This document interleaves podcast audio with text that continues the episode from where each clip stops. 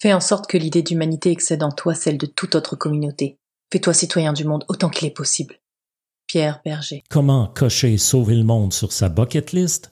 Bienvenue au podcast, épisode 17 de Planète République.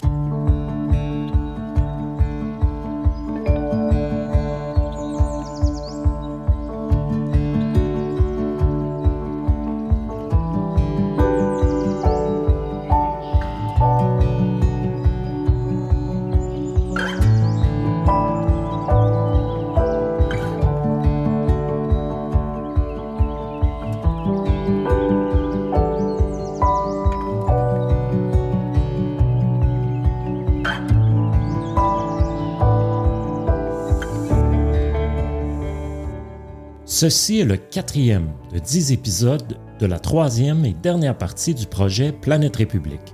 Si vous ne deviez en lire ou écouter qu'une seule partie, ce serait celle-ci. Épisode 17.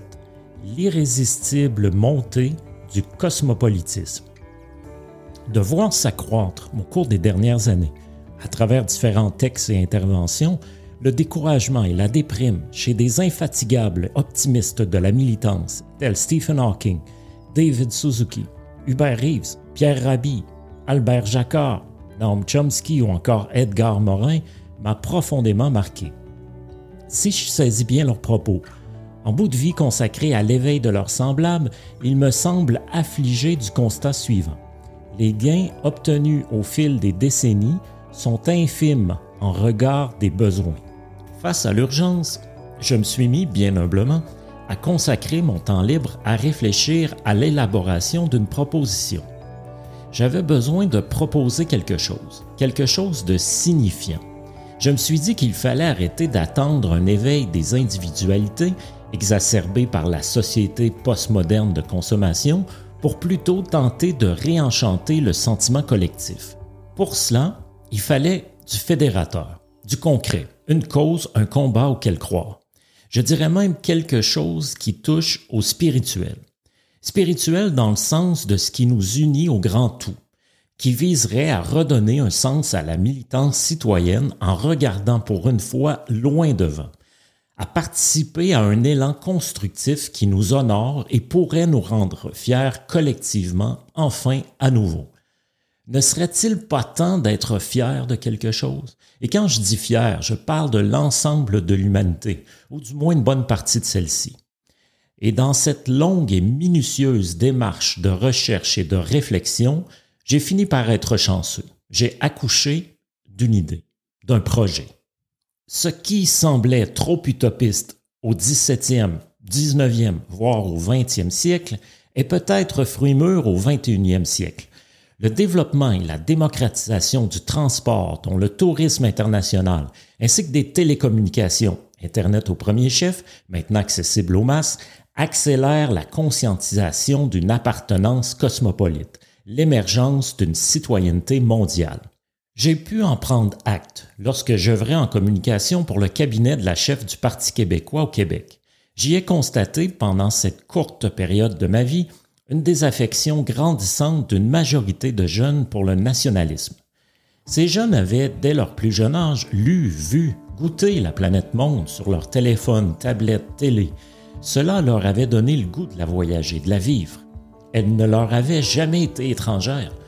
Ayant grandi à une époque où il ne faut pas plus de temps pour parcourir la distance New York-Shanghai qu'il en fallait à Napoléon Bonaparte il y a un peu plus de deux siècles, pour couvrir celle de Paris à Lyon, ils se sentent chez eux partout.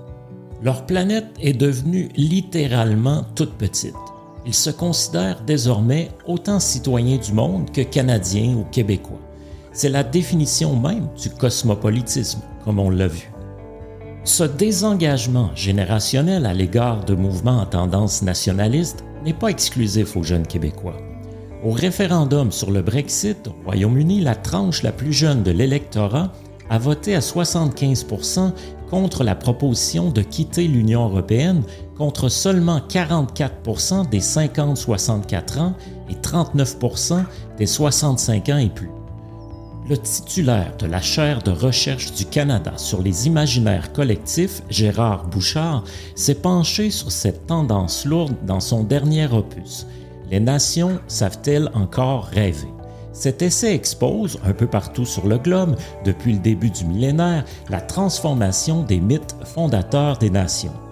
Récemment, de retour sur les bancs universitaires, j'ai pu constater chez la jeunesse allumée et instruite l'absolue priorité que beaucoup d'entre eux accordent dans leur budget au voyage, à la découverte du monde.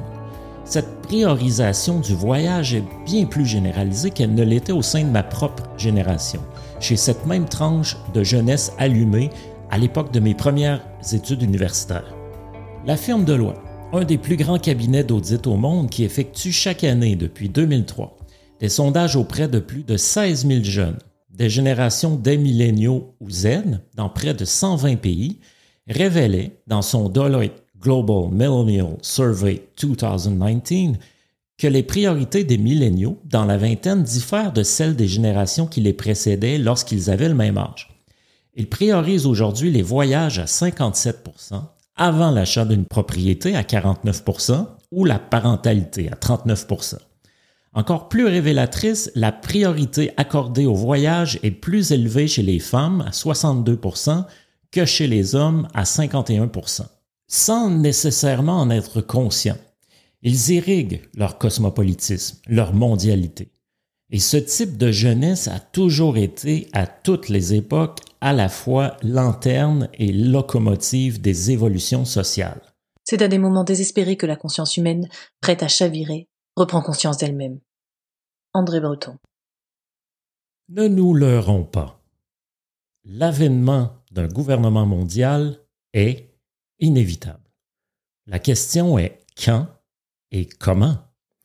Dans Datung Shu, une étude tout à la fois philosophique, sociologique et historique, le philosophe et théoricien politique chinois Kang Yue constate, au fil des millénaires, l'implacable marche de l'humanité vers son unification.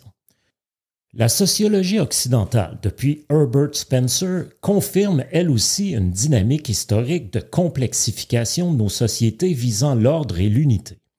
Un gouvernement mondial est l'aboutissement cohérent de cette inclination. Il est également l'inéluctable point d'orgue du matérialisme dialectique, la théorie scientifique de l'histoire de Marx et Engels. La portion la plus éclairée de l'humanité y a aspiré à toutes les époques. Et comme l'écrivait fort justement Saint-Simon en 1814, Les hommes peuvent méconnaître longtemps ce qui leur est utile, mais le temps vient toujours où ils s'éclairent et en font usage. La guerre froide avait brisé l'élan des mondialistes de l'après-guerre. La fin de celle-ci, jumelée à l'effritement de l'influence des États-Unis, précipitée par les crises simultanées sanitaires, économiques, politiques et sociales de 2020, crée, en ce moment, dans le monde, une conjoncture, un vide, dont la nature a horreur. C'est sur un de ces rares moments pivots de l'histoire, une transition macro-géopolitique d'une hégémonie vers une autre, soit celle des États-Unis vers celle de la Chine, que le mouvement planétariste doit tabler afin de faire avancer l'idée d'une gouvernance mondiale.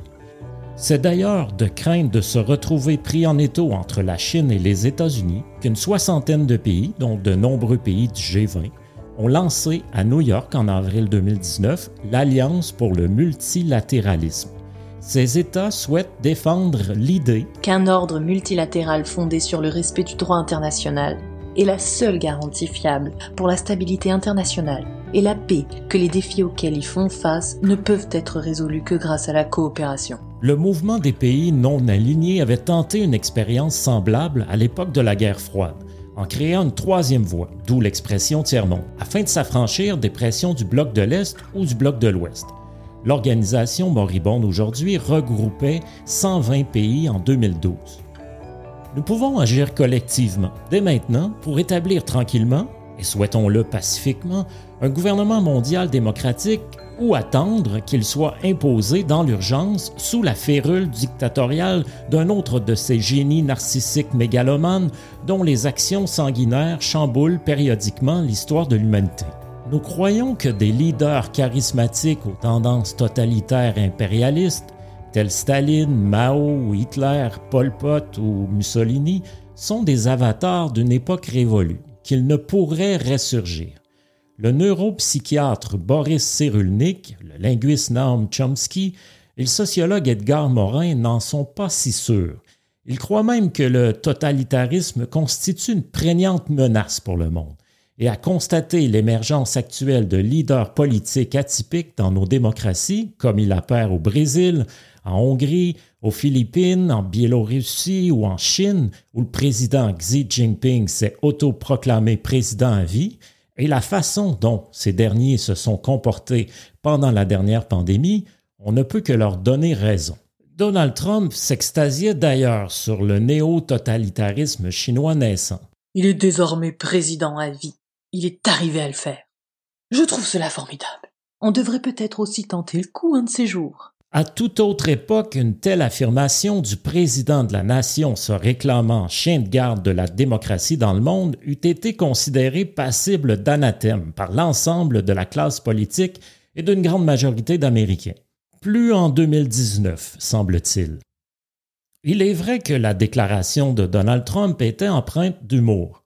Néanmoins, le 6 janvier 2021, lors de l'assaut par des milliers de partisans de Trump du Capitole de Washington à l'incitation d'un président sortant ne reconnaissant pas le résultat des urnes, ces mots, prononcés quelques mois plus tôt, prenaient tout à coup les allures d'une mise en garde. Nous avons pu constater pendant la pandémie la tentation de plusieurs gouvernements, notamment en Hongrie, aux Philippines, en Israël, aux États-Unis ou en Russie, de resserrer les taux sur la démocratie d'une façon pérenne. Pour certains de ceux-ci, nous ne sommes guère surpris.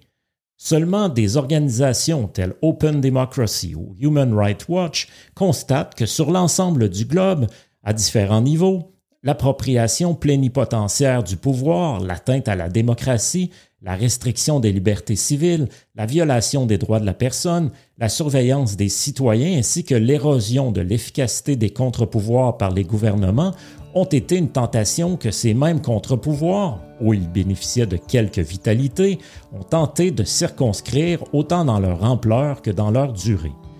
L'humanité aurait tout à gagner que la première mouture de son gouvernement mondial ne soit pas totalitaire.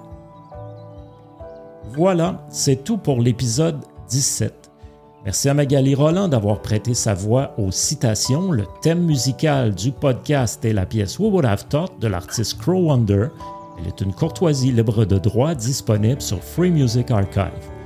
Trouverez sur la section blog de planèterépublique.org, tel qu'écrit sur le logo du podcast, le texte du podcast, des photos, ses références ainsi que d'autres textes.